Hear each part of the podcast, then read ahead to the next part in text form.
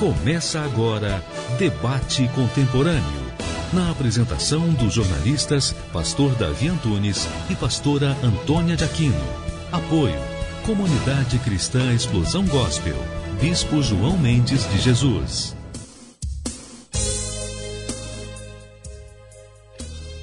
Louvado seja Deus e nosso Senhor Jesus Cristo. Estamos no ar com mais um programa Debate Contemporâneo, sempre procurando levar o melhor até vocês. Então, o tema de hoje está maravilhoso como sempre, porque nós procuramos levar o melhor para vocês que nos ouvem de norte a sul desse país, de leste a oeste, vocês que nos dão a honra da sua audiência também em outros países que muitas das vezes assiste ao vivo ou depois pelas nossas plataformas digitais, né, através também da nossa página do Debate Contemporâneo. E o tema de hoje, como você que está ligando agora, sintonizando conosco, é transtornos alimentares. E para debatermos esse assunto, nós estamos aqui hoje com a doutora Isabela Cortez. Né? Ela que é psicanalista e tem uma, uma vasta experiência neste ramo Boa tarde, doutora. Boa tarde, pastor Davi. É uma honra estar aqui com vocês e gostaria de poder contribuir bastante com esse tema, né? Um tema tão importante, transtornos alimentares. E estou aí para contribuir com os ouvintes. A honra é toda nossa, né? De ter aqui no rádio de novo, a senhora já teve conosco aqui no programa da nossa querida amiga né, livremente, doutora Rose Cabral, tem feito um belíssimo trabalho aqui às quarta-feira, de 9 às 10 da manhã, viu, queridos ouvintes? É tudo nessa área, né? então vocês também podem se organizar toda quarta. Doutora, o que são transtornos alimentares? Os transtornos alimentares, né, eles fazem parte do CID, é, a minha área de trabalho é a psicanálise, né? não é a psiquiatria. Mas dentro existe um livro né, de códigos médicos, que é o CID, né? É DSM-5, em que existem vários tipos de transtornos que são é, listados né, e são descritos né, por esse livro médico. Uh, em que existem os transtornos alimentares. E dentro dos transtornos alimentares existem os tipos e subtipos, não é?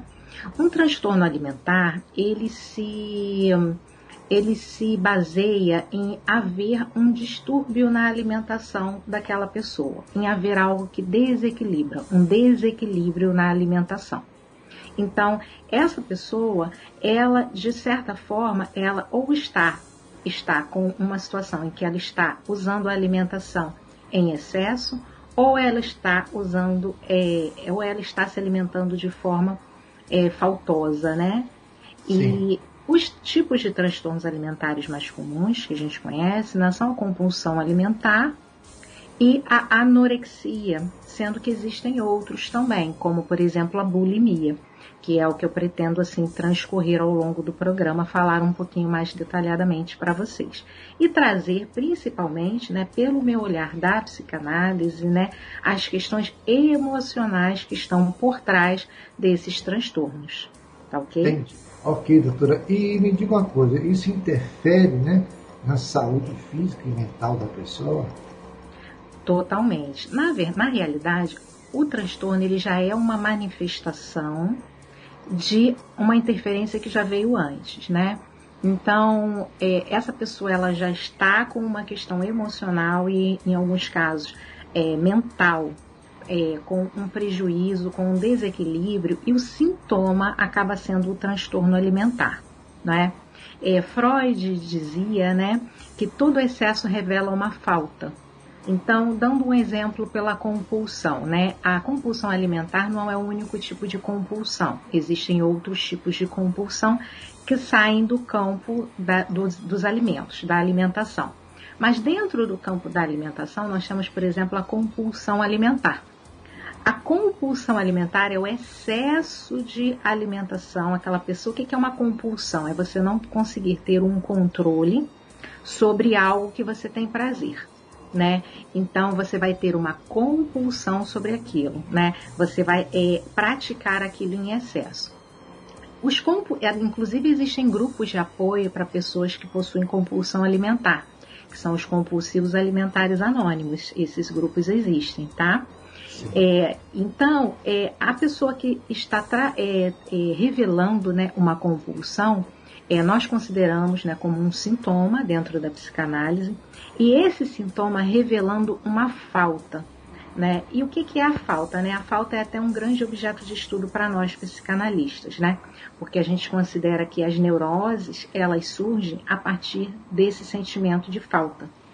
Então, aquilo que ficou um vazio dentro de nós, uma lacuna, uma falta, e isso pode se traduzir é, com diversos sintomas, não somente com a compulsão, com outros tipos de sintomas também.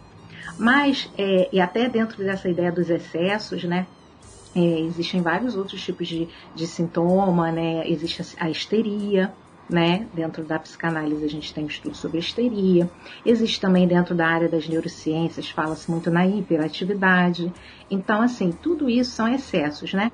Dentro do campo das compulsões, existem pessoas que têm compulsões é, por comprar, outras que têm compulsões sexuais, mas dentro do campo da alimentação é o alimentar-se em excesso. São pessoas que até precisam acordar até mesmo na madrugada para comer, porque senão elas não conseguem, sabe?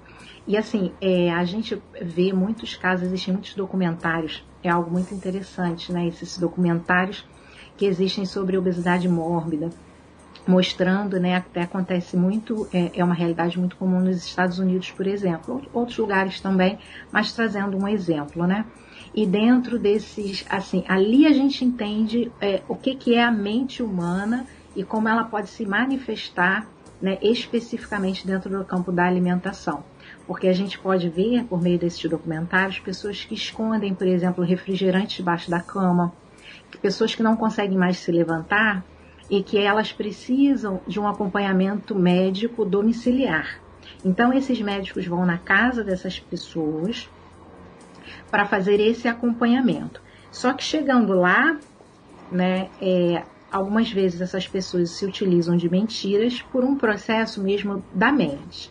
Né? Não é um processo que aquela pessoa quer enganar ninguém, até porque ela mesma está se auto-enganando, né? Porque até para se fazer uma, uma cirurgia bariátrica, né? Não sei se vocês conhecem, possuem esse conhecimento, que até para fazer uma cirurgia bariátrica é necessário que a pessoa emagreça um pouco antes, né? Também é necessário um acompanhamento psicológico. Então, esses médicos vão nessas residências para fazer esse acompanhamento, para com a, a, intenção e a esperança de futuramente essa pessoa conseguir fazer uma cirurgia bariátrica. Né? São dois anos o tratamento, né, doutora? Antes é... de operar. Tem gente que pensa, ah, vamos escrever e ainda vou operar nessa. Não. Eu falei com um amigo meu que ele achou que ele, poxa, o hospital está operando, consegue para mim, você está se tratando? Não, não, nessa não, tem tratamento, tem um processo que são no mínimo dois anos, né? É. Exatamente, a pessoa precisa estar preparada, porque a mudança ela é muito radical, né? Quando a pessoa faz uma cirurgia bariátrica, a mudança é bem radical. Então, dentro desse processo, é, dando esse exemplo desses documentários que revelam essas realidades, né? Então, muitas vezes aí vai fazer aquele peso corporal, né? É, é, a medir a massa corporal e a pessoa até ganhou o peso. E a pessoa diz, ah, eu não, o seu... E assim, tem muita questão da transferência e da projeção, né? É, quando a pessoa já chega nesse nível, estou dando um, um, nível assim elevadíssimo da, da doença, tanto física quanto mental, né? Levando a obesidade mórbida e levando o transtorno mental assim muito acentuado. É, às vezes a pessoa projeta nesse médico, né, que o tratamento dele que não está dando certo, né, é, porque nesse estado mental a pessoa tem dificuldade de ter autorresponsabilidade. Então, até por esse, por esse motivo que ela mente, dizendo que ela não se alimentou de nada diferente do que ele falou e tal. E muitas vezes ela está fazendo isso porque ela não tem o controle de fazer diferente e ao mesmo tempo também ela não tem essa autorresponsabilidade, né? Essa, esse discernimento mental de responsabilizar-se por aquilo que ela não está conseguindo. E aí ela transfere, projeta para esse médico essa dor, né? Essa e essa responsabilidade também sobre algo que não está dando certo para ela, né? E aí falando em casos extremos, claro. Doutora, agora eu, o que leva a pessoa a se tornar compulsivo, né? principalmente na área é, alimentar. A gente sabe, né, que depois que a senhora falasse sobre, a senhora já falou aí de alguns, né, que existem diversos tipos de transtornos alimentares, né, como a bulimia, que a senhora já falou, né, a anorexia, também o transtorno de compulsão alimentar periódico, né, e a hiperfagia, o transtorno de alimentar noturno, que a senhora até mencionou aí também, e a alotriofagia, né, e a ortorexia, entre outros. Mas o que leva a, a pessoa, por exemplo, é, é, a, a, se tornar compulsiva, não só na área alimentar, como a senhora disse também, outros hábitos que as pessoas às vezes aderem, mas principalmente no alimentar. Eu conheço pessoas que tinham assim um, corpo legal, normal, direitinho, tá e de repente, às vezes um desajuste conjugal, né, ou profissional, né? aquela pessoa perdeu o emprego da noite para o dia, né? assim de repente, e aquela pessoa passou a ficar ansiosa e ela passou, em de procurar um profissional para se tratar, como se fala, uhum. e outros não, ela resolveu se jogar ali na dispensa, né? na geladeira e começa a comer, aí aonde vem a obesidade, é, é, é só isso, ou existem outros fatos também que levam a pessoa a ficar compulsiva. Muito bom. Existem sim, né, esses fatos e outros. Uh, em primeiro lugar, pelo campo da psiquiatria, quando a gente fala de compulsão, fala-se muito do toque, né? O toque é o transtorno obsessivo compulsivo. E a compulsão alimentar, ela está dentro do transtorno obsessivo compulsivo pelo campo da psiquiatria. Pelo campo da psicanálise, nós falamos em neuroses obsessivas, tá ok? Então, são neuroses obsessivas que podem levar também ao sintoma da compulsão, né? Porque a obsessão, ela vem pela mente, né? A compulsão já é a ação sobre, né, aquilo que, que se tem uma obsessão. É, foi muito interessante que o senhor deu dois exemplos, né? Um de perda de emprego e outra, né? É, ou de perda de, de um marido ou de um afeto, né? Ou uma separação conjugal ou conflitos, né? Que de certa forma a pessoa compreende no inconsciente dela que ela perdeu algo. Então, o objeto de estudo principal da psicanálise é o inconsciente. O que, que é o inconsciente? Qual é a imagem do inconsciente, né? Doutora, e... eu não lhe interrompendo, mas já então vamos falar disso no próximo bloco. Nosso, ah, tá Está chegando o nosso tempo. Sem problema. Mas vamos para o nosso break, queridos ouvintes. Continua aí que vocês já viram aqui, né? O tema de hoje, transtornos alimentares. Está uma maravilha. E olha, nós estamos aqui com a doutora Isabela Cortez, que é uma maravilha, uma especialista no assunto, já viu para vocês sentirem, né? Vamos para o nosso break e voltamos já já. Você está ouvindo Debate Contemporâneo. Debate Contemporâneo.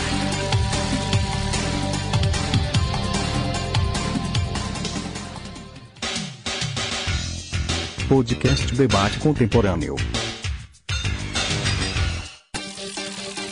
Voltamos a apresentar Debate Contemporâneo.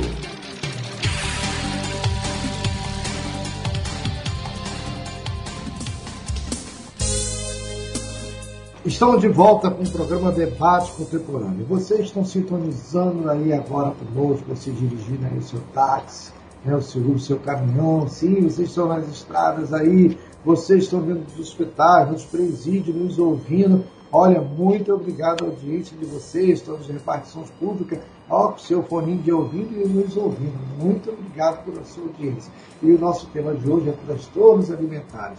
Nós estamos aqui com a doutora Isabela Cortez, que é psicanalista, entre outras especialidades também. E nós estamos aqui, a nossa pergunta agora, o que leva a pessoa a se tornar compulsiva, principalmente na área alimentar. Doutora, a Então, dando continuidade né, à minha fala né, sobre o toque, né, segundo a psiquiatria, é transtorno compulsivo, a compulsão alimentar está dentro do toque, né, que é o transtorno obsessivo compulsivo, e dentro da psicanálise, dentro das neuroses obsessivas. E eu estava pegando o gancho dos seus exemplos, falando sobre pessoas que perderam emprego e começaram a ficar compulsivas alimentares, ou que passaram a ter conflitos, né, de casal, até mesmo culminando em separações, e elas começam a manifestar aquele sintoma que antes não se manifestava né, com a mesma intensidade. É, justamente, né, no inconsciente, é, o inconsciente é o objeto de estudo da psicanálise, né? A imagem do inconsciente é o iceberg. É, o que, como é um iceberg, né? É, tem uma ponta, de repente um navio está navegando, ele vai ver a ponta do iceberg e ele vai começar a desviar.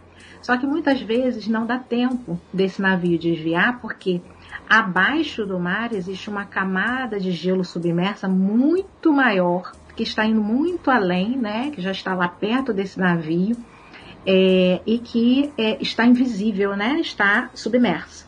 Então, a imagem do inconsciente é o que está abaixo do, do mar, abaixo do oceano, não é essa ponta de gelo que está na superfície.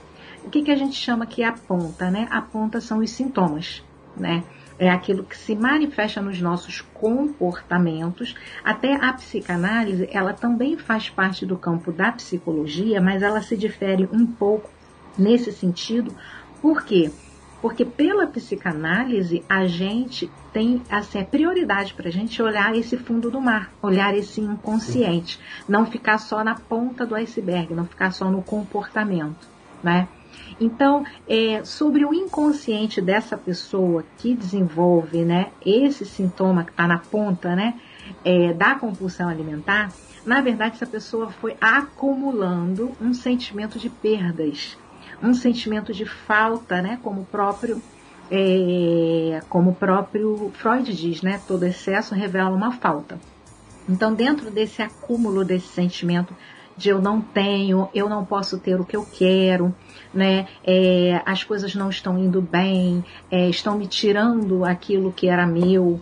Muitas vezes começam a se criar essas neuroses e esses pensamentos obsessivos e repetitivos sobre uma falta, sobre uma perda, né? Sobre algo que como que eu vou preencher essa falta? Como que eu vou preencher essa perda? Então aí vem a comida como uma forma de preencher um vazio de uma perda ou de uma falta. Entendi. Só que isso, né, doutora, com a pessoa começa a querer suprir essa falta na alimentação, que vai gerar outro, a obesidade, né? Uhum. Vai gerar a pessoa. E também existe também né, o lado daquela pessoa que ela, que eu quero até falar assim, um pouquinho, né?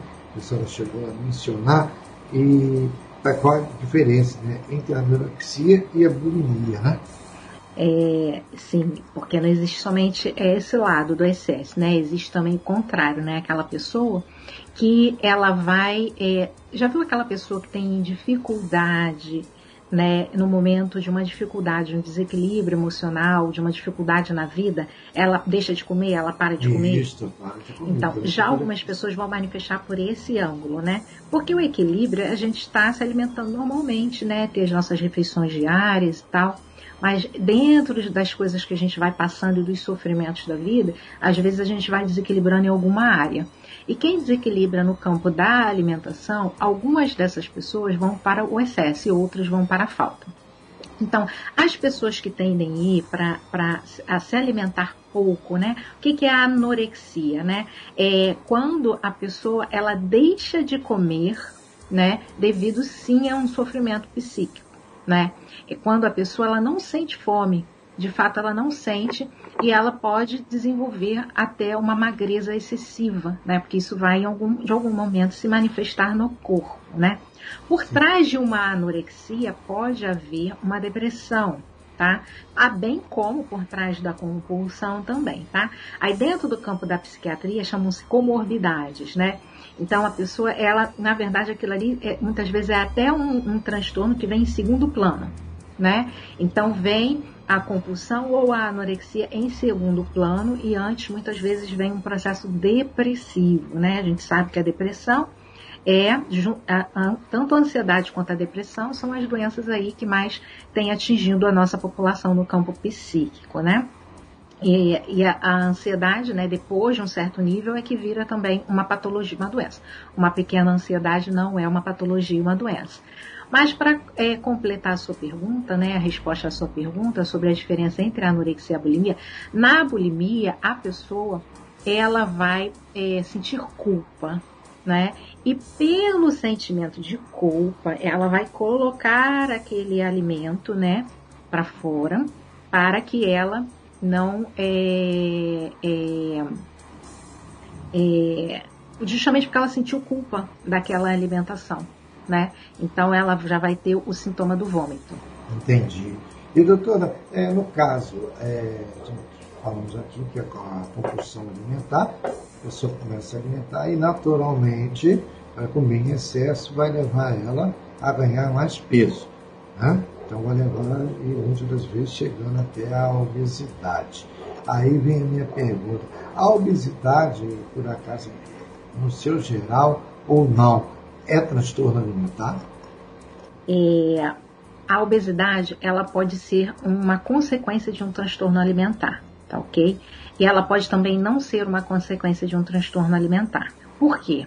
Existem pessoas que têm é, algumas questões físicas, não é, que podem gerar algum nível de obesidade, tá? Esses níveis mais elevados de obesidade, em geral, têm compulsão, tem esse transtorno alimentar, os níveis mais elevados de obesidade. Só que é, dentro até existe o IMC, né, índice de massa corporal e tal. Depois de um certo nível, né, é, até dependendo da situação, 15 quilos, de 15 a 20 quilos acima já pode ser considerado um nível de obesidade. Né?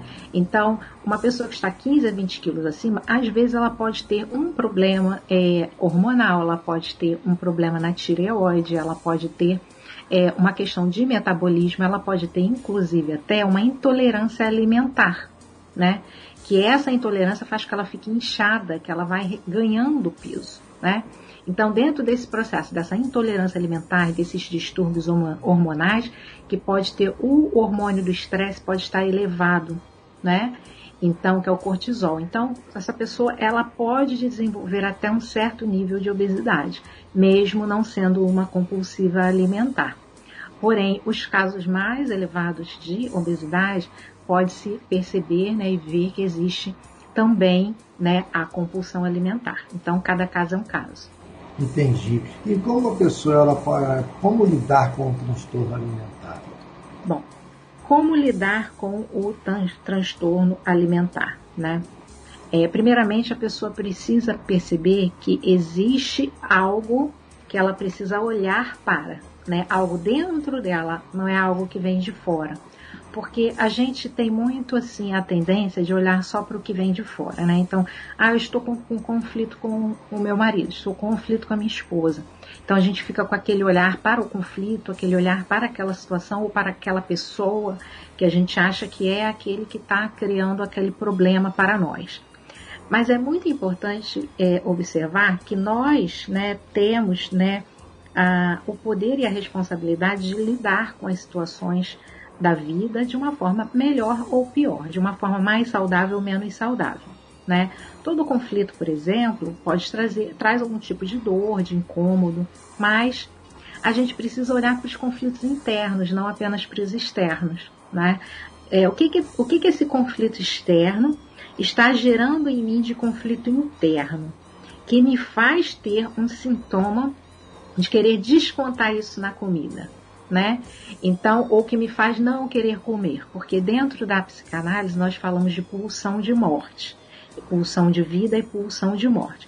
Tanto na compulsão quanto em casos de anorexia, por exemplo, né? E bulimia, nós temos né, a questão da pulsão de morte que fica elevada na, nessa pessoa. Porque a gente sabe se a pessoa come em excesso e alimentos também que vão trazer processos inflamatórios, né? Como por exemplo, é, gordurosos, né, e também é, muito doce, né, a, o doce, depois eu posso até falar no próximo bloco sobre a questão do doce e a carência afetiva. Então, isso vai trazer, né, é, um, um prejuízo para esse corpo físico, correto? Então, dentro desse prejuízo, né, a longo prazo, essa, como se essa pessoa estivesse se matando aos poucos. Porque ela pode ficar diabética, colesterol alto e tal, e de, depois adquirir até mesmo um câncer. Porque já está comprovado cientificamente que a obesidade é fator de risco para o câncer. Então, não deixa de ser a pulsão de morte dessa, dessa pessoa que está elevada.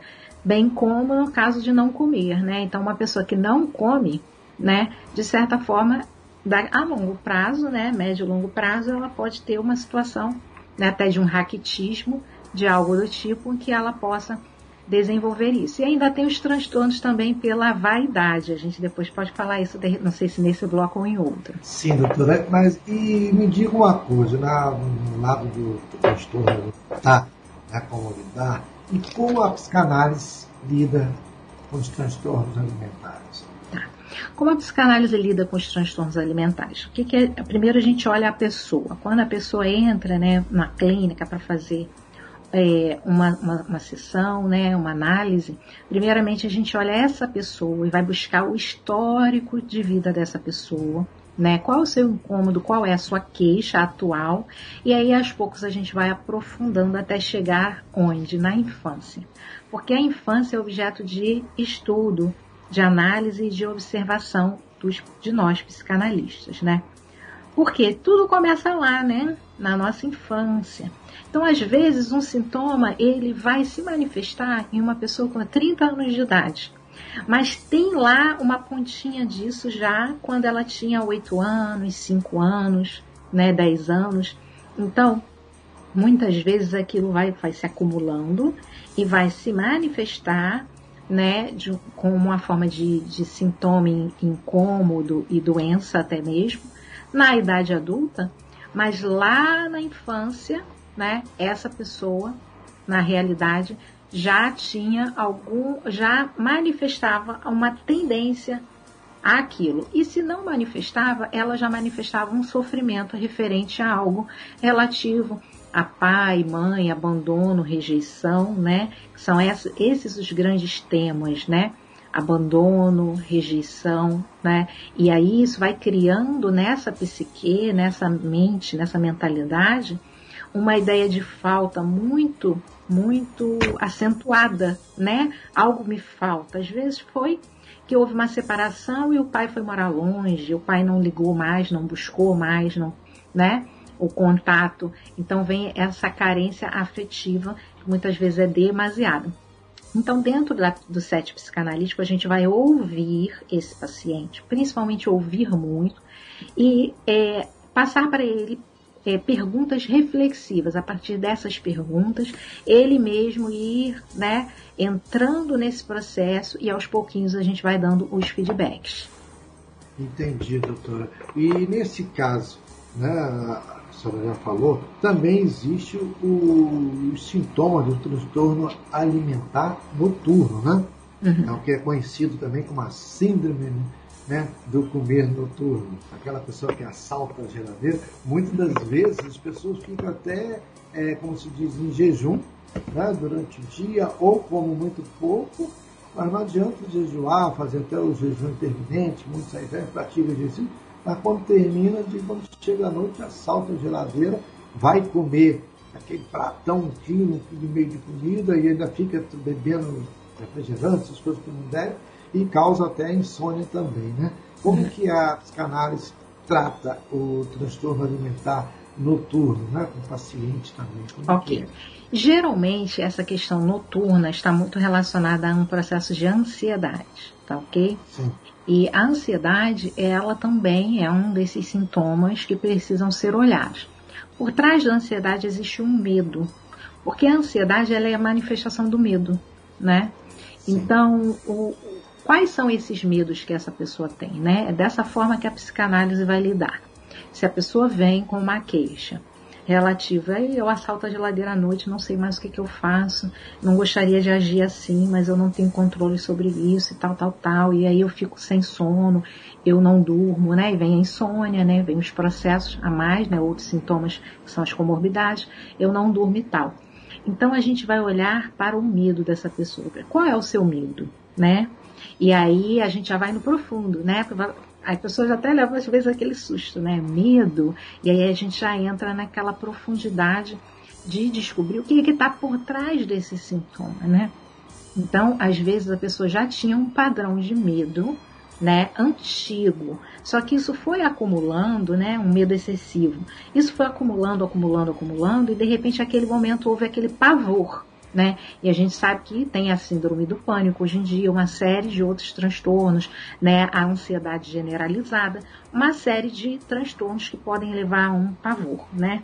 A uma, uma, uma ansiedade né, generalizada. E aí, juntamente com a comorbidade do transtorno alimentar, então isso pode gerar esse tipo de sintoma. A gente sabe que agora no período da pandemia, esse, a própria pandemia e o medo do vírus foi algo que gerou pavor em muitas pessoas. Eu tenho, por exemplo, uma pessoa que ela tem né, uma questão né, relativa, uma pessoa que eu trato, relativa à, alimentação, né? Então, assim, é, cada caso vai ser sempre um caso, sabe? Existem casos que tem lá uma história de infância, existem casos que a história foi na adolescência, existem casos que existem casos de abusos também, tá? Então, de alguma forma, cada um vai manifestar um sintoma diferente, né? Algumas pessoas vão ter outros tipos de sintomas que não são na alimentação, e é agressividade, isso e aquilo, e outros vão descontar na alimentação as suas carências, os seus medos, as suas dores e as suas faltas. Entendi, doutora. E eu queria, a senhora falou ainda há pouco sobre a questão do, dos doces, né? Daquela pessoa que também tem aquela compulsão de comprar um montão de doce, entrar da bolsa, baixo do travesseiro. falasse um pouquinho sobre isso, né? sobre essa compulsão por doces. É, o doce, né? Ele causa uma satisfação para o cérebro, porque é, é como se fosse mesmo, ele tem uma propriedade ali que ele gera, né, dependendo da quantidade e a, a médio prazo, um, um vício, tá? Então o doce ele entra como um vício dentro desse caso do excesso, né? e o cérebro responde a isso, né? O vício também é, todo vício também é uma forma de preencher algo, né? De sa sa sair um pouco de um estado de sofrimento, né? Ficar um pouco assim out, né? Um pouco fora daquilo. E dentro de um nível bem mais brando, né? No caso do doce, não deixa de ser um pequeno vício. A pessoa não vai sair, mas de alguma forma ali o doce vai gerar um efeito no organismo de prazer. Né? E esse efeito de prazer, né, até um efeito hormonal que vai liberar hormônios e tudo mais para isso, esse efeito de prazer vai gerar é, nessa pessoa uma satisfação momentânea que é como se ela estivesse saindo daquela dor. E aí fala assim, ah, mas não pode ser algo que aconteceu na hora com a pessoa? Sim. Mas a grande questão é que aquilo já é um padrão, já é uma repetição. Pode ser algo que aconteceu, ah, minha mãe passou mal e eu tô com medo que a minha mãe morra né? Mas é, ali é algo momentâneo, algo que aconteceu ali e ela descontou naquele doce. Mas às vezes isso já aconteceu outras vezes, ou outros tipos de acontecimentos, né? Que a pessoa descontou no doce. É, o, o excesso né, de, de doce causa uma inflamação, né? E até no, no, no cérebro existe o hipotálamo, e dentro desse processo existe a, a, necessidade da repetição, né? Assim como alguns refrigerantes, né? É, que causam isso também, a cafeína em excesso também. Então, existem alguns alimentos que eles trazem essa tendência, essa repetição, a essa compulsão. Por trás de tudo isso existe uma carência afetiva, uma ideia de que não vai dar conta, às vezes uma solidão, né? por trás dessa, dessa questão do doce, né? Aquela pessoa que às vezes é uma pessoa meiga, né? Aquela pessoa que às vezes é uma pessoa muito amorosa, inclusive, mas é como se ela sentisse que as pessoas no mundo não lhe dessem o mesmo amor que ela busca dar para as pessoas, ou que as pessoas no mundo não a compreendem né? Ela busca compreender as pessoas, mas as pessoas não a compreendem, né? Então, dentro também da psicanálise, a gente tem as questões da fase oral, anal e fálica, que são questões mais é, aprofundadas, mas que são as fases do bebê, né? Por exemplo, o bebê quando está mamando, né? Ele passa pela fase oral, então ele tem ali, né, o, com o sugar do leite materno, ele tem né, a satisfação do corpo, né, da alimentação, e ele também tem a satisfação do, do, do, prazer do ato de mamar mesmo. Então, assim, é, a, a, boca a gente sabe que nos traz né, prazer. Então, ficar estimulando né, essa questão pelo alimento também é essa forma de fugir da dor e se manter no prazer, muitas vezes, por essa falta. Né? Às vezes, é, pastor Davi, a coisa é tão profunda que isso tem relação até com a falta do leite materno e da amamentação lá da mãe, lá na primeira infância. Entendi, doutora. Nossa, isso aqui gera tanto para a gente aqui ficar. Olha, e deixa eu lhe falar que o, quando a gente fala de doce, queridos ouvintes, também estamos incluindo o famoso chocolate, né, doutor? O famoso chocolate também, porque ele tem açúcar e bota açúcar nisso, principalmente a gordura hidrogenada. Então, se você fala assim, não, meu chocolate é amargo, 70% cacau, mesmo assim também né? A pessoa tem que tomar muito cuidado, porque tem pessoas que têm aquela compulsão, às vezes não é nem tanto por comida, mas por um determinado tipo de alimento ou de bebida, né? no caso de refrigerantes ou no caso de doce. Não é isso, doutora? Sim. Aí entra também o hábito e o costume, né? Mas no caso do, do chocolate especificamente, entra também a questão é, que os, os chocolates também têm essas propriedades que vão trazer um, um determinado prazer. Mas é, tem uma boa notícia que, de fato, esse chocolate 70% cacau, 100% cacau, claro que a gente não está falando também de uma compulsão de comer cinco barras, etc. Mas a pessoa que tem uma pequena tendência né, a esse exagero se ela conseguir pelo doce, se ela conseguir substituir por um chocolate com, com menos teor de açúcar e aos poucos ir diminuindo, né, essa quantidade, ela vai ter essa satisfação porque o chocolate ele traz uma sensação de prazer pelas propriedades do cacau, não apenas pela propriedade do doce, e ela vai fazer uma substituição saudável. E é, tem uma, uma, uma outra questão também mas eu, eu posso Mas deixar. Tudo com moderação, né, doutor? Tudo com moderação, exatamente. exatamente. Eu gosto de chocolate, eu como todo dia um pedacinho só. Eu compro uma barra, de, tem aquelas divisórias dele ali, para mim dura uma semana, uma barra. Eu como só um, é três tijolinhos. É isso aí. Então, é, é algo que tudo com moderação, né, mostra que a gente está. A moderação, o que, que é, né? A moderação é o equilíbrio, mostra que a gente está né, conseguindo manter um, um equilíbrio. Que maravilha. Meus queridos ouvintes, olha, está tá tão bom aqui, né, mas já está chegando também perto deste bloco. Nós estamos aqui com a doutora Isabela Cortes, que é psicanalista, ela atende aqui na cidade do Rio de Janeiro, né, no bairro da Tijuca, e talvez você está em outro estado, em outro local, mas gostou da doutora, ela também vai dizer aqui se ela faz também teleatendimento, né? A senhora faz também, doutora, teleatendimento? Atendimento online por Skype, sim. Então depois vocês ficam ligadinhos aí, daqui a pouco ela vai dar todos os contatos dela. Olha, no próximo bloco, como a doutora falou no início do primeiro bloco, nós vamos falar aqui sobre a bulimia, né? os principais sintomas da bulimia, deixando para você estar bem ligado. Olha, divulga aí para os seus amigos, fala que o programa está uma maravilha, como sempre. Nós vamos para o nosso break e voltamos já já. Você está ouvindo Debate Contemporâneo. Debate Contemporâneo.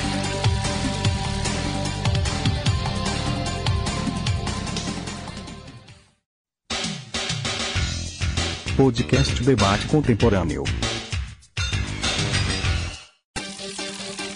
Voltamos a apresentar Debate Contemporâneo.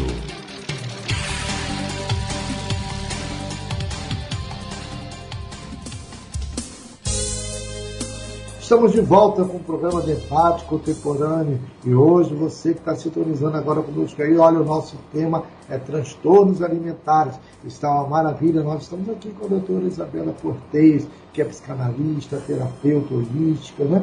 Também trabalha com constelação familiar, é uma pessoa assim é, prendada né, nesta área e tem sido assim uma bênção, não somente aqui na Rádio Contemporânea, que ela está sempre aqui participando de alguns programas, Né? Mas hoje, querido ouvinte, você está tendo a honra de ouvir você, depois daquela pessoa que você disse que essa pessoa precisa ouvir esse programa, ela não teve tempo, passa a nossa página, Debate Contemporâneo, ou através das plataformas digitais também.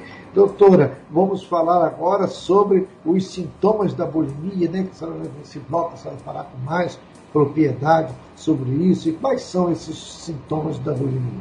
Então, é, foi até bom você voltar no assunto, né? Que no outro bloco você me fez a pergunta da diferença da anorexia para a bulimia.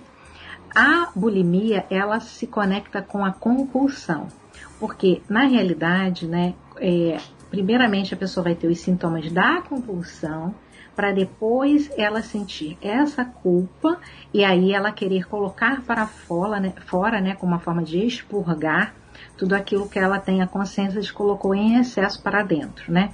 Então vai vir o sintoma do vômito, né? A pessoa também pode se utilizar de laxantes, pode se utilizar de diuréticos, não é? Essa pessoa, ela vai, primeiro, ela é como se ela quisesse fazer uma forma de compensação. Dentro da psicanálise existe a compensação como uma defesa do ego, né? Essa defesa, a defesa do eu. Aí existem as compensações mais positivas e as compensações não tão negativas, né? É, não tão positivas, mas negativas. Então, às vezes, quando a gente se dá conta de que fez algo que não é tão benéfico, né? A gente tenta compensar.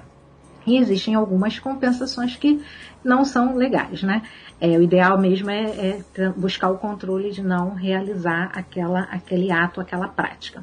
Então, a, a, bulimia, primeiramente, a pessoa precisa ficar de olho nos, nos, sintomas compulsivos, que são os excessos, que são os horários, né? Muitas vezes vem essa fome noturna, né? Como já bem dizemos, tudo isso. E aí chega um momento, né? Que essa pessoa que é compulsiva, mas não tinha a bulimia, de repente ela pode começar a apresentar essa bulimia. Né? E existe até, é, é, pastor Davi, o sintoma da bulimia, sim, tá? Em pessoas anorexas pode existir, então vamos entrar lá para a bulimia na pessoa que tem a tendência a não comer, tá? Pode por outras questões psicológicas diferenciadas. Por exemplo, vamos para o caso das modelos, tá? É, existe o caso da vaidade que a gente ia é, entrar mesmo nesse ponto, né? Então, às vezes, né, por uma restrição social ou profissional, por uma necessidade de, ser, de estar dentro de um padrão, né? Então, as modelos elas precisam ter aquelas medidas, manequins, principalmente, ter aquela medida né, padrão, pré-determinada né, por aquele conselho profissional. Então, é, quando essa menina, né, essa mulher, geralmente isso é mais para mulheres, também com homens, mas né, a gente sabe que nesse mundo da moda a mulher é mais atuante. Né? Então, quando ela percebe que ela está saindo daquele padrão, ela pode se desesperar. Então, existem pessoas que têm também, é, porque a gente sabe que existe o biotipo. Existem pessoas que têm o biotipo mais privilegiado no sentido de é, é, não ter muita tendência a acumular gordura, mesmo a pessoa comendo né, coisas que a satisfazem. É, mas mesmo assim chega um determinado momento que ela pode estar saindo daquele padrão pré-determinado dentro do mundo da moda, por exemplo. E aí vem aquela necessidade de corresponder àquele grupo, né? E também vem o sentimento de culpa. Então, às vezes, algumas manequins, né, sofrem de anorexia, né, mas já é uma anorexia que está voltada a essa cultura da moda, né? Outras não sofrem de anorexia, comem de forma normal, porém chega um momento que elas percebem que estão saindo daquele, daquelas medidas padrões e podem vir a desenvolver uma bulimia para entrar dentro daquela medida padrão. Então, a bulimia ela pode tanto vir entrar com pessoas com sintomas compulsivos ou não. É mais comum quem tem sintomas compulsivos, porque o que está por trás dela é a culpa. Então, a pessoa ficar atenta, né, os pais, mas acho que o mais importante, isso acontece muito com adolescentes. Não é que não aconteça com adultos, mas com adolescentes e jovens, né, assim, é, entre os 15 e os 25 anos é mais comum. Então, é muito importante que os pais fiquem atentos a esses sintomas, não é? A esses isso. sintomas. Podemos chamar sinais. isso aí de bulimia nervosa? Podemos chamar isso? Podemos, sim. podemos sim. No caso, né, a nervosa, está muito relacionada a esse, essa questão dessa pessoa que já tem uma questão não necessariamente relacionada à cultura, né? É uma questão dela. Então ela já tem aquela questão da ansiedade, da fome noturna. Às vezes essa pessoa que tem essa fome exacerbada noturna, né, que é a hora que a ansiedade, por que a noite, né? Muita gente pode se perguntar, mas por que a noite? Porque para muitas pessoas é a hora que a ansiedade vem maior. É, isso de uma pessoa para outra pode mudar. Algumas pessoas pode ser de, é, no sentido de eu acordo e fico muito ansioso, né? Uma ou outra pessoa. Mas muitas pessoas a ansiedade vem no fim do dia, porque vem os pensamentos preocupados com o dia, o dia seguinte, vem os distúrbios de sono que também são distúrbios, então vem tudo isso junto né? Vem os medos, né? Algumas pessoas têm medo da noite, do escuro, o dormir também. O que, que eu vou sonhar? Uma pessoa que tenha muitos pesadelos, né?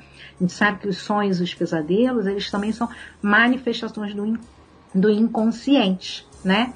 Então, às vezes, aquela pessoa sofreu um abuso, tem pesadelos noturnos, e isso vai, vai criando ansiedade e essa pessoa quer evitar até dormir para não ter esses pesadelos. Acontece, tá? Dentre várias outras questões que envolvem os distúrbios do sono. Então essa pessoa, ela pode ter essa fome, essa ansiedade noturna, que vai é, trazer uma fome noturna, uma compulsão alimentar, e aí trazendo, se essa pessoa sentir essa culpa, né, muito forte, muito latente, essa necessidade muito grande de compensar né? Ah, eu fiz uma burrada, deixa eu compensar essa burrada que eu fiz, né? Isso vai me fazer mal, eu vou passar mal por isso, deixa eu botar isso para fora. São chamados de métodos compulsórios, né? É. Então é como se fosse uma defesa da própria pessoa. Isso, e também a diferença da bulimia nervosa com a bulimia nervosa atípica, né? Aí são questões mais aprofundadas, né? Então, assim, mas para psicanálise, a gente não vai entrar em cada um desses, desses, como é que eu vou dizer assim, desses pormenores, desses desníveis, né? A gente vai é, buscar o que está levando o sofrimento a essa pessoa. É isso que vai ser o nosso, o nosso foco. E como que essa pessoa pode ressignificar, como que essa pessoa pode olhar de uma maneira diferenciada para esse sofrimento. Agora é muito importante falar, já que eu tenho outras formações também, como a constelação familiar, às vezes esses sofrimentos, essas questões vêm por, ou, por outras situações, sabe? É, por exemplo, né? Às vezes a pessoa já tem na família uma tendência àquele comportamento. Então a pessoa às vezes está manifestando aquele hábito porque ela, porque ela já traz aquilo como uma, uma tendência, uma herança comportamental. Então ela precisa olhar para isso e decidir se ela quer manter ou romper. Também, por exemplo, na hipnoterapia, né, às vezes a gente vai fazer é, né, uma regressão da, da, da, pessoa até a infância, né, dentro da própria mente dela, em estado de relaxamento profundo, a gente coloca aquela pessoa, pode fazer uma indução para aquela pessoa voltar em algum momento. De repente, ela pode chegar num, num, numa história de um bullying, né? eu sofri muito bullying porque eu era magra demais. E às vezes essa pessoa vai desenvolver um sintoma ao contrário para compensar aquela dor do bullying porque era magro demais, sabe? Então, é, são muitas as questões. Entendi, doutora. E o que leva, né, quando essa pessoa mulher, a senhora falou aí sobre a, a regressão, a senhora sabe que até no meio nosso, né, evangélico, isso é visto com muita cautela, né? e o que, que é de fato a regressão. Nós já tivemos aqui no nosso programa é, um debate né, sobre a hipnose e digo para a senhora que até hoje é o que está no topo, que mais audiência deu. Né? Maravilha! É, o que mais audiência deu. E eu quero depois até estar tá convidando a senhora para participar de um desses, que eu vi que a senhora gosta desse assunto, né, que eu vou fazer o Hipnose 2, porque tem muitos pedidos, nossos ouvintes, né? querem saber mais onde eu trouxe profissionais e que são é, cristãos também, né? Então, qual é a visão né, da hipnose pelo lado cristão? Porque muitas pessoas têm aquele pé atrás, regressão, o que, que é isso, né? Só uhum. voltar, há aquele perigo também de regredir a pessoa lá para a infância dela e lá ela ficar, entendeu? Então, existe esses perigos, existe isso. Então, depois nós vamos estar falando um pouquinho sobre isso. E o, a doutora, também nos transtornos alimentares, que são vários deles, nós também temos o transtorno de compulsão alimentar periódica, né? É, que é o famoso TCAP. Né? Senhora, eu queria que a senhora passe um pouquinho também isso para nós. Aí eu vou ficar de fato lhe devendo agora, né? Sim. o pastor Davi, sobre esse transtorno, porque Sim. não faz parte do meu objeto de estudo. Né? Mas como eu, como eu disse, né, na psicanálise, quando, quando a, gente, nesse, a gente percebe que a pessoa precisa de um diagnóstico, a gente encaminha para a psiquiatria, tá? Quando sim, a gente sim. percebe também que a pessoa precisa da medicação. Porque existem muitos casos, pastor Davi, que a pessoa vai precisar de uma medicação e ela vai precisar de um diagnóstico. Nós estudamos todos, todo, um pouco de cada área para que a gente tenha né, essa visão desse humano cada vez mais ampliada.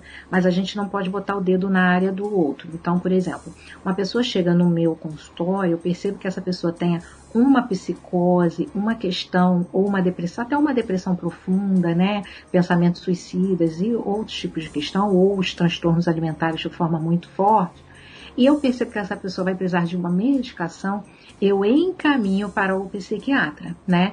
Tanto para que ele possa realizar, né, mais precisamente, né, diagnóstico, como que ele possa também medicar, para que essa pessoa faça o quê?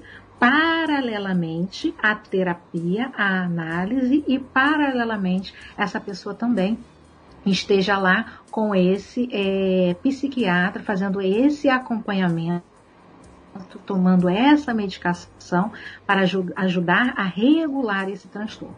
Entendi, doutora. E no caso da hiperfagia, transtornos alimentares, a hiperfagia é um deles, né? Que leva a pessoa para o transtorno mental, né? Que já é a sua área que a senhora tem. mental, com toda certeza, né? Então, tudo que a gente, assim, tudo que é em exagero, como exatamente como Freud falou, né? Todo excesso traduz uma falta, né? Então, tudo que traz um exagero, né? Hiper, tudo que traz um, um exagero, a gente vai é, acabar levando a um, a, um, a um problema maior, né? Então, toda vez que a gente precisa que a gente, é, uma pessoa ela precisa ter essa autoobservação e ela precisa também é, buscar, né, que ela tenha essa, esse senso de verdade consigo mesma, porque muitas vezes a pessoa passa muito tempo negando um sintoma. Por exemplo, uma pessoa que se trata comigo há um tempo e ela me disse: eu fiquei dois anos tomando medicação e eu não busquei fazer terapia. A gente sabe que a pessoa, quando ela chega né, no, no, no psiquiatra, o psiquiatra encaminha direto para fazer terapia. Sempre. Alguns psiquiatras tratam terapeuticamente, tá? Mas muitos não tratam terapeuticamente, que é ouvir a pessoa, quer trabalhar essas dores emocionais e mentais. A maioria encaminha para que seja feita por um psicólogo ou psicanalista. Né? E alguns até encaminham para a constelação familiar diretamente, tá? Para a terapia de constelação familiar. Então, é, só que assim, algumas pessoas resistem, né? Que a gente chama de resistência terapêutica. Né? E, o, e essas pessoas que resistem, elas ficam tomando medicação durante muito tempo, né? Porque o toque muitas vezes precisa de uma medicação, por exemplo, né? Existe medicação para toque. Então essa pessoa fica tomando Ela pode traduzir a nós, nossos ouvintes, o que é o transtorno, isso, transtorno obsessivo compulsivo, tá? Então existe a medicação para toque e a, esse psiquiatra vai passar essa medicação muitas vezes vai auxiliar nesse tratamento e ele vai encaminhar para terapia. Só que muitas vezes essa pessoa ela não vai é, assim, digamos assim, obedecer né, a regulamentação médica desse psiquiatra. Né? Ela, ela não quer falar sobre si, ela não quer pensar no, nos próprios problemas de uma outra maneira. Né? Às vezes, aquela pessoa que fica obsessiva também no seu próprio ponto de vista. Sabe aquela pessoa que só o ponto de vista dela está certo, né? É, é um tipo de obsessão, é um tipo de rigidez, né? Essas pessoas até muitas vezes manifestam no corpo né? É, alguns sintomas de rigidez, né? É, problemas no joelho, né? Que às vezes tem relação com a obesidade, mas também às vezes tem relação com a rigidez de caráter. Às vezes a pessoa vem com também não gosta de beber água. A gente sabe que a pessoa que não bebe água, o metabolismo também, ele fica lento, os órgãos não funcionam da mesma forma. E às vezes por trás desse não beber água, existe uma rigidez nessa, nessa condição mental e de personalidade. Entendi, doutora. E nesse caso aqui também, né, que nós podemos até falar um pouquinho, aquela pessoa que tem aquele hábito pela substância alimentar que não nutritiva, como comer terra, tecido, tijolo, batom, carvão e etc., é, que é mais conhecido como a alotriofagia, que é considerado também um transtorno mental? Sim.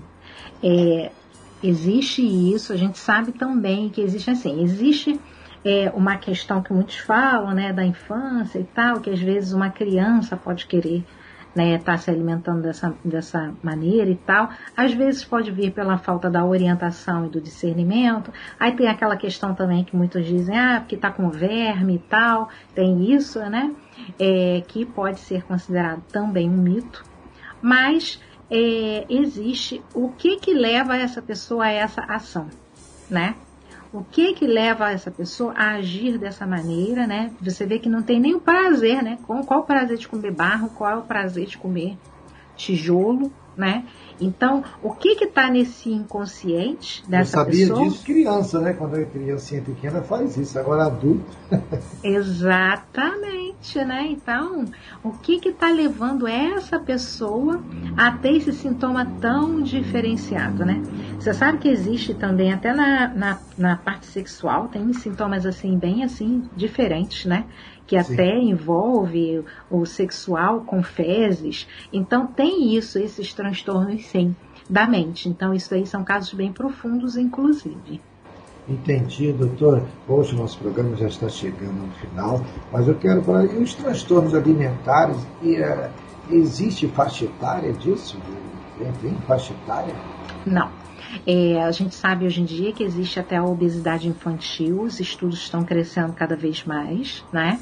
Em qualquer fase da vida a pessoa pode desenvolver ou né, acentuar um transtorno alimentar. Então a gente sabe que existe também entre os idosos, muitas vezes a, o idoso ele pode começar a desenvolver uma anorexia, né, uma anorexia nervosa, né, como se diz também, porque está relacionado às vezes a um processo depressivo. Acabou que eu falei pouco sobre a depressão, né? Porque por trás de tudo isso. Ah, mas a isso, senhora vai voltar para a gente falar sobre esse tema. Então tá bom. Por trás de tudo isso, muitas vezes existe um processo depressivo, né? E no caso do idoso especificamente, ele é, tem todos os pensamentos sobre alguns tipos de arrependimento, tem o medo da morte, né, que vai chegando mais perto, né, porque com a idade a pessoa pode começar a pensar muito sobre a morte e ficar com medo da morte, né, pensar nos familiares, como que eles vão ficar com a minha falta. Então tudo isso pode gerar ansiedade e depressão e acabar gerando um sintoma de transtorno alimentar. Ô, doutora, olha que maravilha. Foi um alto, assim, algo maravilhoso para nós, para nossos ouvintes, com certeza. E como a psicanálise, né, com o lado terapêutico também tratam o transtorno alimentar, gente fechar. Cada é, abordagem terapêutica vai ter uma forma de trabalhar, tá ok? É, a psicanálise, né, retornando, né, sobre o tratamento e fechando, né, essa, essa, aquilo que eu iniciei dizendo, né, sobre o inconsciente. Então, a psicanálise, qual é o objeto de trabalho da psicanálise? É a fala e a escuta, a fala do paciente e a escuta atenta, né, uma escuta diferenciada desse analista, né? Porque a por trás da escuta do analista é diferente da escuta de um amigo. Às vezes, ah, só falar, vou só falar, tem gente que diminui, né, o trabalho. Só falar, vou falar com um amigo. É importante falar com um amigo, é importante que, se, importante que se tenha amigos, né? Porque tem pessoas que chegam com sintomas de nem ter amigos, né? Aí eu vim aqui porque eu não tenho com quem falar, não tenho amigos, não tenho familiares e tal. Mas existem pessoas que têm amigos, é importante que falem com os amigos do jeito que querem falar e o que querem falar, né? Mas se reservem, né? Tam, reservem também um tempo para falar com o seu terapeuta. Porque na análise, essa escuta ela vai ser completamente diferenciada. Porque por trás da nossa escuta existem todos esses conhecimentos sobre o inconsciente. E aí a gente vai saber colocar a pergunta certa, na hora certa, trazendo aquela reflexão. Aquela pessoa às vezes vai para casa com aquela pulga atrás da orelha, no sentido de caramba, fica pensando naquela pergunta a semana inteira. Traz uma reflexão sobre aquilo na semana seguinte, e nisso a pessoa vai avançando, e naturalmente esse sintoma, a pessoa vai sentindo esse alívio por essa fala e por essa autorreflexão, e esse sintoma aos poucos vão se dissolvendo. Como eu tenho é, também formações nas terapias integrativas, algumas delas, né? Como a, a hipnoterapia, por exemplo, então, dentro da hipnoterapia, a gente já vai relaxar essa pessoa, né? É, não indo para regressão, mas indo, por exemplo, a gente pode fazer uma hipnoterapia como uma meditação guiada para levar esse estado de relaxamento a essa pessoa, né? E são, nossa, pastor Davi, são inúmeras técnicas que a gente pode colocar de forma complementar ao tratamento também. Tem uma técnica muito boa chamada EFT, que é uma técnica de acupuntura sem agulhas, que a gente faz alguns toques, né? A própria pessoa faz o alto toque em alguns pontos do corpo, né, na cabeça, no rosto, na mão, é, e vai falando algumas palavras como, como, como uma programação neurolinguística junto com esses toques. Então são diversas técnicas que podemos utilizar, mas eu, no meu tratamento, eu gosto de utilizar como a psicanálise, a escuta e a fala. Maravilha, doutora. Chegamos ao término do nosso programa. Muito obrigado pela sua participação aqui no debate contemporâneo. E creio que esperamos a senhora mais vezes aqui, nos a honra da sua presença aqui no nosso programa. Eu Posso gostaria que a senhora deixar deixasse isso, seus contatos, daquela pessoa que, olha, pessoal, ela também atende por tele, né? Isso quer dizer, via videoconferência. Então você que está do Brasil e do mundo pode entrar em contato agora que ela vai passar aqui para a gente os seus contatos dela. Tá ótimo. Então, é, vocês podem me procurar pelo meu WhatsApp, principalmente, né? 21 99539 5381. Também recebo ligações, mas muitas vezes eu estou atendendo, então até prefiro que me envie um WhatsApp. E também pelo meu Instagram, arroba terapeuta Isabela, com S um L só, Cortês. E podem me enviar um direct que eu vou responder e a gente vai e eu vou analisar o seu caso, porque sempre cada caso é um caso. E lembrando que o Cortês é com Z no final, né? Cortês com Z no final, É. perfeitamente. Doutora, foi uma honra ter o nosso programa, viu? Queridos ouvintes, fique com essa música aí. E olha, não acabou não. No quarto bloco nós vamos ter o Fique por Dentro também, que vai estar muito bom. Um abraço para todos vocês. Doutora, mais uma vez, muito obrigado. hein? Muito obrigada também.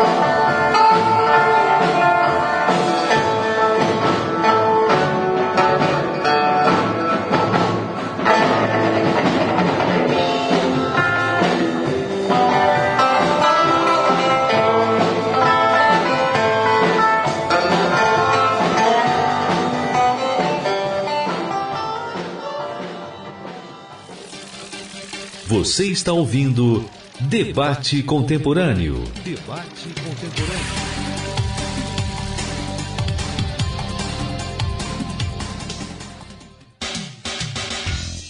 Podcast Debate Contemporâneo.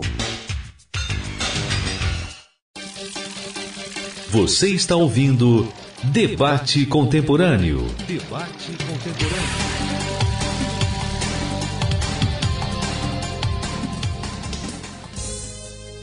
Estamos de volta com o nosso quarto e último bloco, é aqui do Fique por Dentro, né? é o quarto bloco do programa Debate Contemporâneo. Fique por dentro.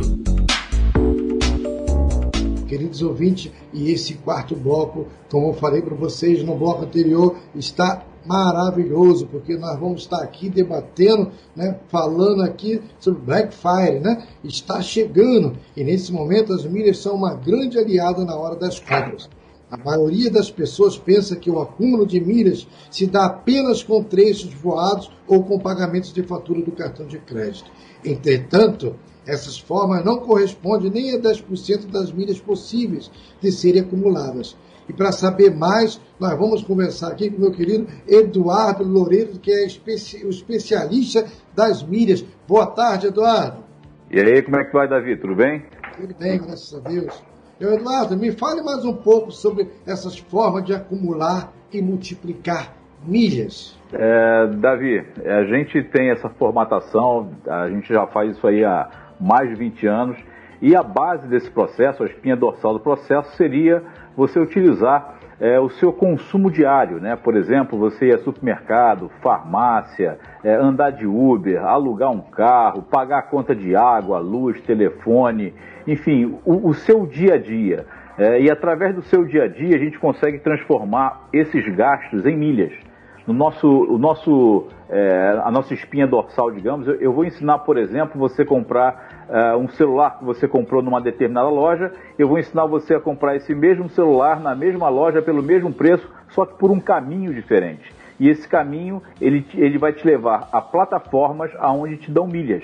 Então, para que, que eu vou, por exemplo, comprar o celular na loja do seu João, se eu posso comprar numa plataforma uh, como o Smiles, como Latam Pass, como Tudo Azul, como Livelo, IUP, Esfera, enfim, tem diversas plataformas em que a gente pode aproveitar essas promoções para poder comprar o que a gente quer, o que a gente precisa e ainda ganhar milhas e viajar o mundo inteiro sem pagar nada. É exatamente isso que eu faço há 20 anos. Que maravilha. Mas nesses 20 anos, você descobriu isso por experiência própria? É, na verdade, é, é, por experiência própria, mas tudo começou na década de 90 com. Eu, eu era atleta profissional e eu tinha uma agência de viagem que me patrocinava na época, então eu tinha algumas facilidades é, com viagem. E depois de cinco anos, a dona da agência se aposentou e fechou a agência. Eu me vi meio que pelado, entre aspas, né? É, para poder viajar. E nessa época começaram a ter alguns, alguns, alguns somatórios de trechos voados, onde a cada 10 trechos você ganhava um. Foi aí que começou realmente esse processo do onde você é, fideliza um cliente para você voar apenas naquela companhia. Aí daí veio o que? Veio, ao invés de ser trecho voado, passou a ser a milhas percorridas de uma cidade a outra. A quantidade de milhas que você percorria de uma cidade ou de um país para o outro, você acumulava no seu programa de fidelidade. Aí depois entraram os cartões de crédito, com compras e faturas de cartão de crédito, e em seguida entrou, o, digamos, o, todas as grandes empresas perceberam que era um excelente filão de mercado para poder atrair os seus clientes e começaram a oferecer milhas para que você comprasse nessas, nessas lojas. Ponto Frio, Magazine Luiza, Centauro, Netshoes, enfim, tem centenas de empresas que hoje oferecem milhas para que a gente, para nos fidelizar. É, eu não vou eu não compro nada em nenhuma loja que não me dê milha. Então é Entendi. dessa forma que a gente Então acumula. praticamente tudo que você consome, todo serviço que você contrata, você faz somente gerando milhas. Exatamente. Só para você ter uma ideia, eu posso comprar de um fio dental a um apartamento que eu vou ganhar milhas. Existem formatações onde volta e meia existem apartamentos sendo oferecidos, por exemplo. E um, um, algo muito pequeno, como um fio dental. Semana passada, retrasada, eu comprei um fio dental e ganhei milhas. Então eu otimizo tudo que eu consigo com o meu consumo e da minha família para gerar milhas. Então, a, a, além das viagens, as milhas também podem ser usadas para comprar qualquer coisa. É, poder pode, mas não é vantajoso usar milha para outras coisas. Milha tem duas, tem duas formas vantajosas. Qualquer outra forma além dessa não é vantajosa. A primeira e a melhor é viajar, óbvio. E a segunda é você vender as milhas no mercado de milhas. Existe um mercado, como tem dólar, ouro, né, poupança, enfim, investimento, bolsa de valores, existe o mercado de milhas, que sobe e desce como qualquer outro ativo que existe no mercado. Então, eu às vezes eu tenho tanta milha que eu não consigo utilizar o que eu, tudo que eu tenho. E às vezes eu vendo no mercado para poder não perder, não expirar, enfim, eu tenho toda uma estrutura voltada para esse mercado. Eu perdi eu sei disso, o que, é muito isso, que eu deixei passar de dois anos, acho que eu perdi umas 80 mil milhas. Só para você ter uma ideia. Só você ter ideia, né? É uma é vantagem para os Estados Unidos. É, agora me diga uma coisa, Eduardo. Com a chegada da Black Friday, as milhas podem ser usadas como? Bom, primeira coisa que o Black Friday é o, é Pode ser usada ou ser adquiridas, né? Isso, a ideia, a intenção é ser adquiridas, na verdade porque o Black Friday é o principal momento do ano para a gente. Né? Existem muitas promoções extremamente agressivas, aonde o Black Friday otimiza muito os ganhos. Né? O que, que eu quero dizer com isso? Um exemplo, você entra numa plataforma e você vai ganhar, por exemplo, que é o normal, é do dia a dia. Ganhe um ponto por real gasto no produto X que você está comprando. Então existem promoções que te dão assim, promoção, olha, hoje aqui vai ter 5 pontos por real gasto. 10 pontos, 20 pontos, 30 pontos. Outro dia teve uma promoção, semana passada, retratada, no Esfera de 30 pontos por real gasto.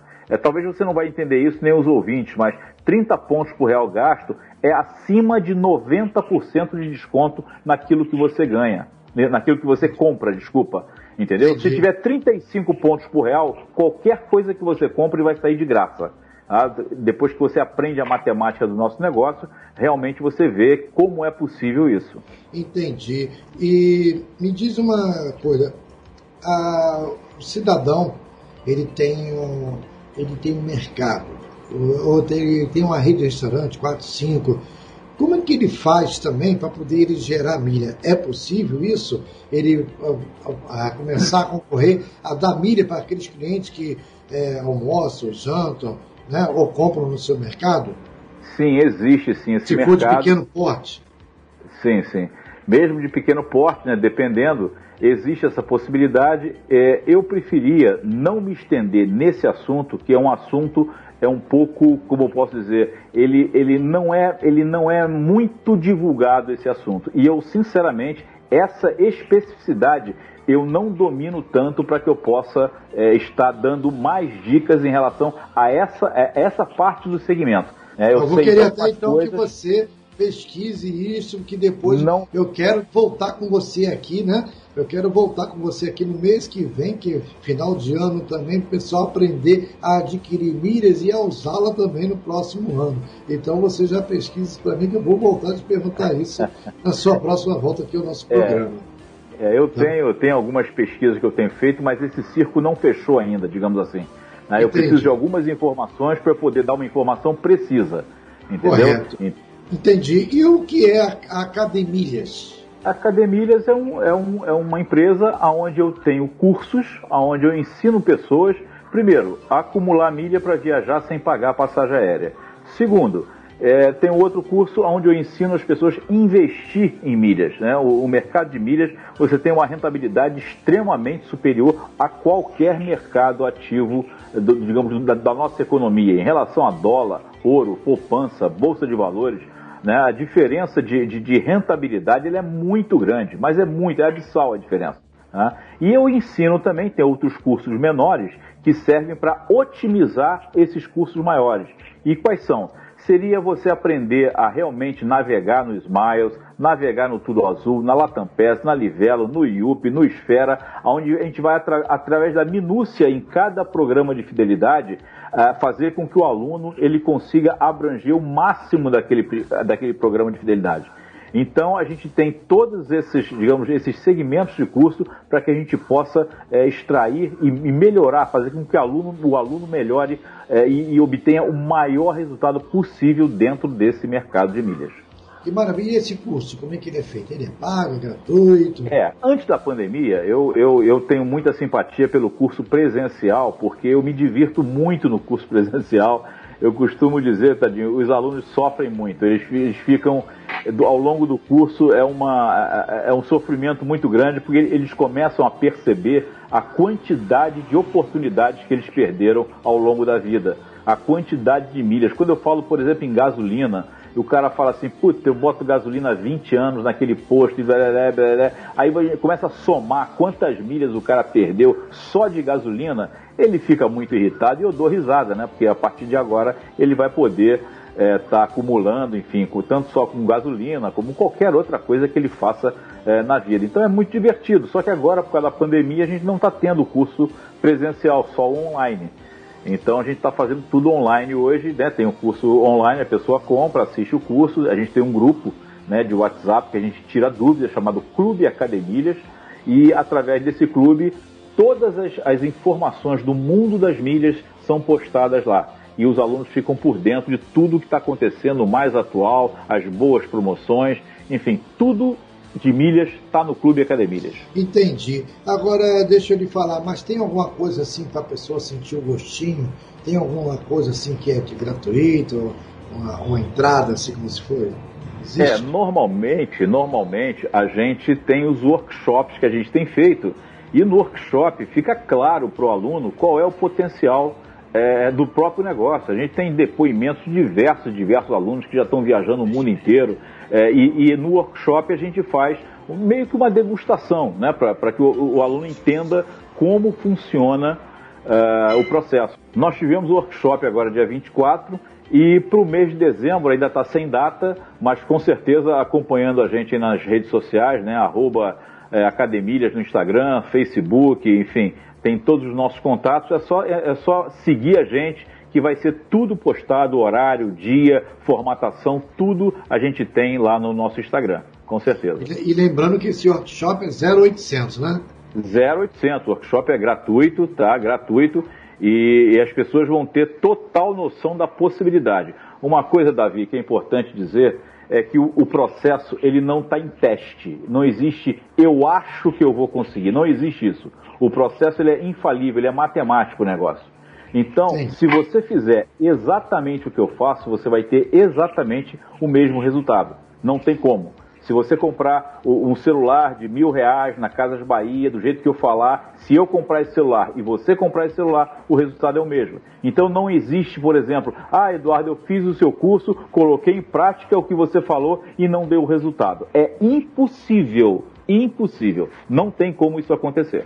Tá? Entendi. Então você descobriu que era possível usar milhas em vez de dinheiro. Então, o que mudou na sua vida, o que você conseguiu adquirir com isto?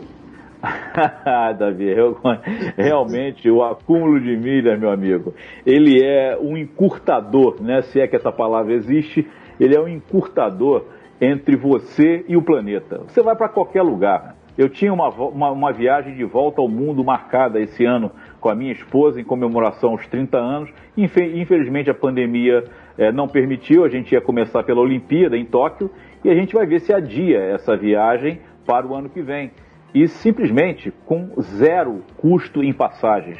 Só para você ter uma ideia, para fazer um paralelo, tá? Nós íamos visitar 22 países, tá? Em 15 voos, com algumas, alguns stopovers, também gratuitos, sem pagar nada, tá? E essa, essa, nós gastamos 700 mil milhas para esses 22 trechos voados eu fiz um paralelo, a cada vez que eu ia tirando uma passagem de milhas, eu entrava na internet e fazia uma comparação do melhor preço daquele dia na internet para aquele mesmo trecho. E simplesmente eu cheguei ao valor de R$ 29.800 por pessoa. Então, só de passagem aérea, nós economizaríamos 60 mil reais. Se eu tivesse que pagar isso, seria inviável o passeio. Agora, de milhas, meu amigo, é muito fácil, muito fácil. Entendi. Então, agora deixa eu falar aqui, o cartão de crédito, ele cobra anuidade, certo? E é. ainda vale a pena pagar para poder acumular milhas? Vale muito. A anuidade, ela é um valor ridículo, na verdade. para em relação ao retorno que o cartão de crédito te dá. O que o retorno que eu quero dizer é que o cartão de crédito ele é muito mais um facilitador, um agilizador do que realmente ele tem, digamos, um potencial de ganho. Tá? Vou, vou explicar direitinho para que você entenda. Suponhamos que você use o cartão de crédito para comprar um celular através do nosso processo. Então isso quer dizer que se você pegar uma promoção, por exemplo, ganhe 10 pontos por real, aquele celular ele, você vai ganhar é, 10 mil pontos do produto celular. Se você utilizar o cartão, vamos saber quantos pontos o cartão dá. O cartão, toda a pontuação é dividida pelo dólar. Vamos arredondar hoje o dólar 5 reais, está um pouco mais, mas vamos dizer que esteja 5 reais. Mil, mil, mil reais, você vai ganhar 200 pontos. Se o seu cartão for muito bom e der 2 pontos por dólar, você vai ganhar 400 pontos.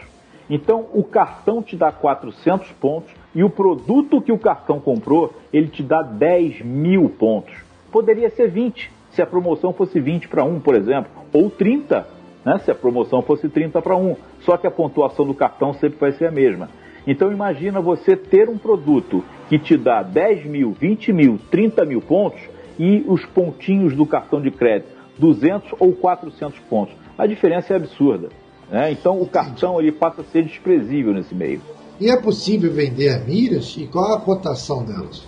É, existe essa possibilidade da venda das milhas, existem, existem plataformas que compram milhas no mercado, tá?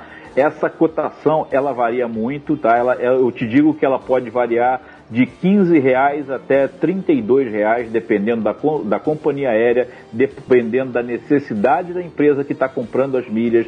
Então, existem alguns fatores que fazem com que o mercado suba ou desça. E a gente aproveita essa oscilação no mercado para poder comprar em baixa e vender em alta. Dessa forma a gente consegue rentabilizar.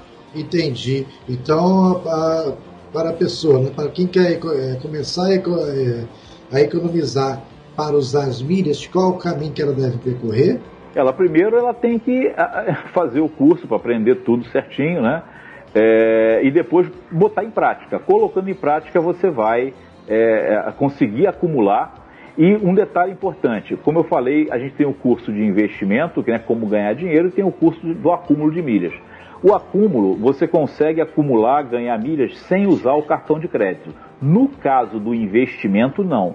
O investimento você só compra milhas com cartão de crédito. Não existe outra formatação. Ah, então você é dependente para ganhar dinheiro. Para acumular, não.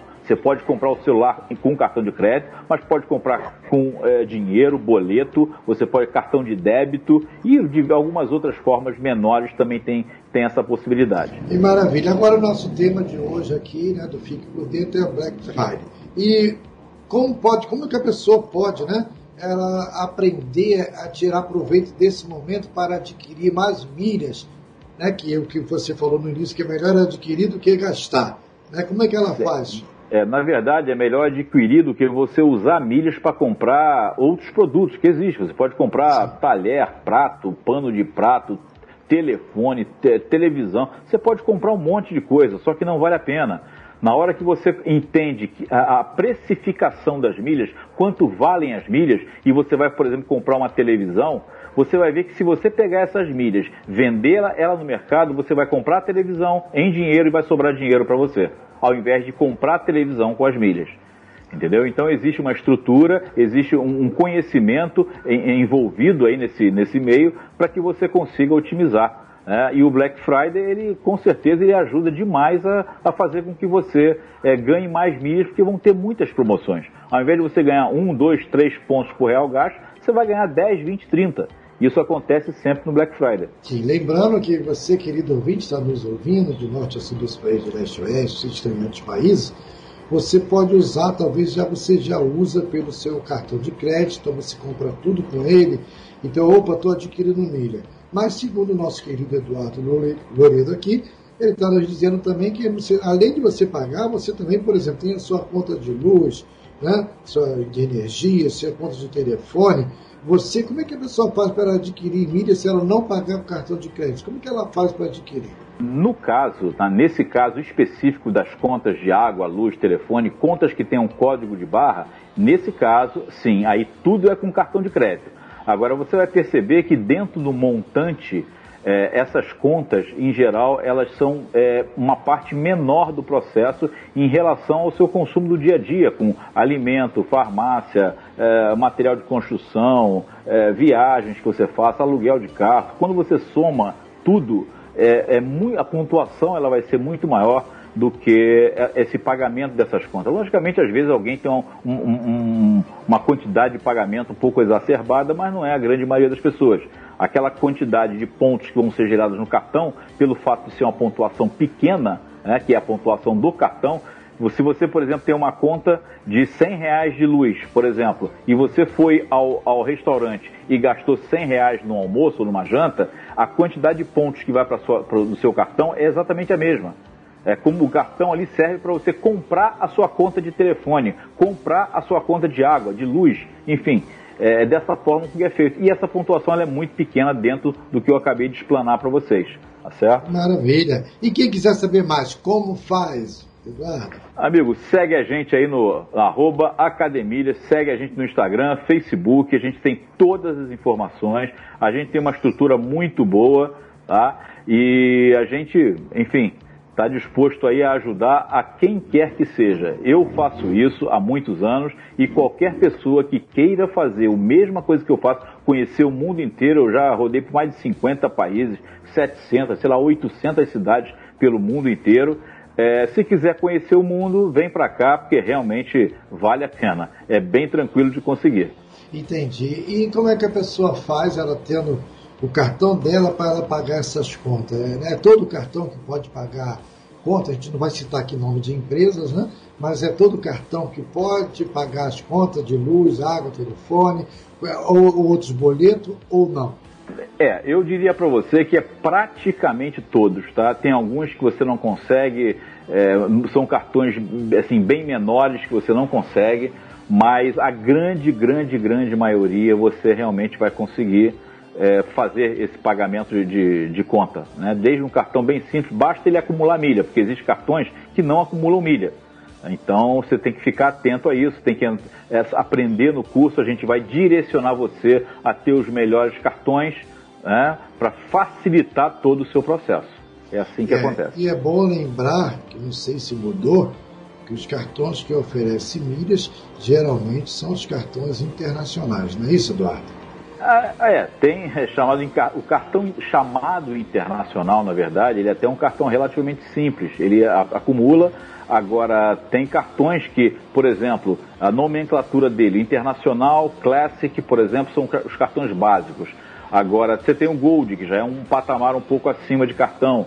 É, também você acumula milha. Depois tem o Platinum e tem os Infinity, Black, enfim, os cartões muito top, onde você tem uma anuidade é, bastante salgada mas dependendo do seu poder de consumo, dependendo do seu perfil, ele vai, pode valer a pena para você. Ok. Olha, queridos ouvintes, muito obrigado né, a todos vocês que estão nos ouvindo e também a todo o povo de Porciúncula, principalmente aí de Santa Clara, Luciana Freitas e toda a família Freitas, minha amiga Japinha, a todos vocês pelo carinho, pela audiência, por divulgarem, também o pessoal de Sergipe, cidade de Monte Alegre, né, capital também, tá? O pessoal de Manaus nos ouvindo, Maranhão, gente, são muitos estados e países nos ouvindo. Então, muito obrigado pela audiência de vocês, viu? Eduardo Loureiro, foi uma honra receber você em nosso programa e queremos você aqui no mês que vem, hein? Queremos aqui tá para você ensinar essas pessoas que vão gastar uma fortuna, né? Com o final de ano, presente para todo mundo,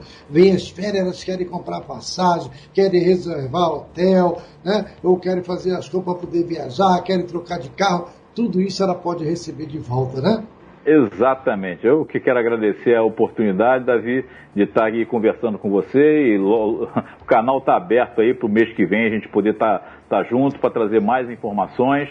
É, enfim, é, é, um, é um mercado muito interessante e que infelizmente hoje muito pouca gente conhece do mercado, mas a gente está aqui divulgando, trabalhando com muita dedicação, carinho e com certeza fazendo o nosso melhor por cada aluno que está com a gente. Ok, meu querido, muito obrigado, Aloleiro, especialista das milhas, né? E a vocês, queridos ouvintes que nos ouviram, fique agora com essa música maravilhosa da minha amiga e cantora Karen Keldani. Aquele abraço, querida. E até o próximo programa. Fui!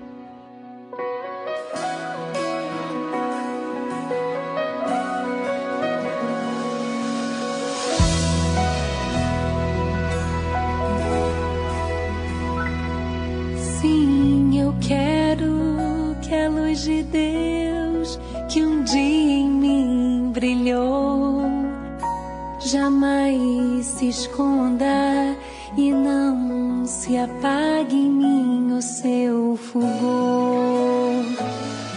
Sim, eu quero que o meu amor ajude o meu irmão a caminhar guiado por tua mão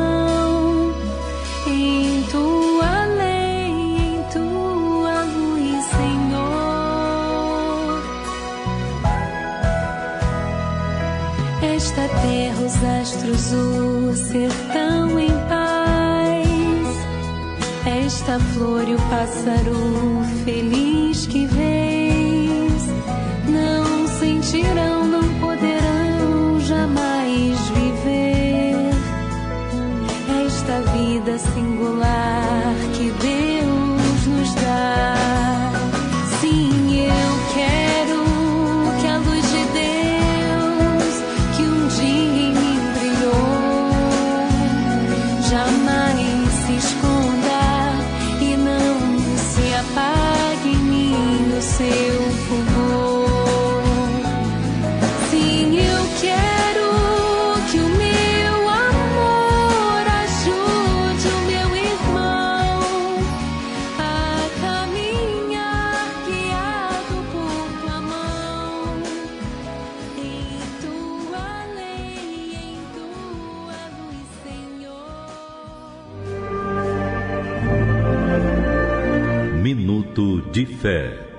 Bispo João Mendes de Jesus.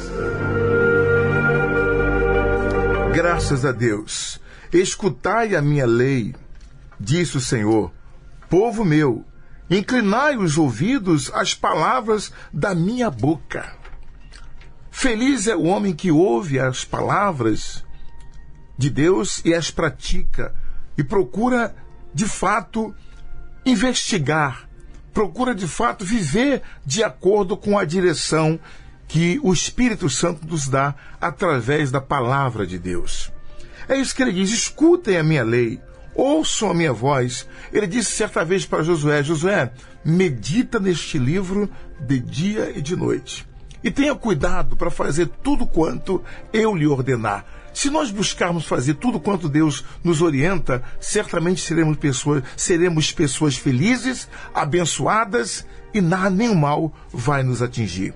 Que Deus abençoe a todos, em nome de Jesus.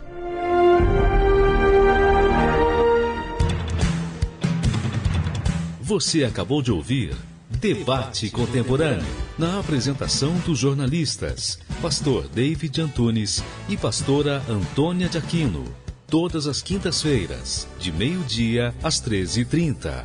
Debate Contemporâneo.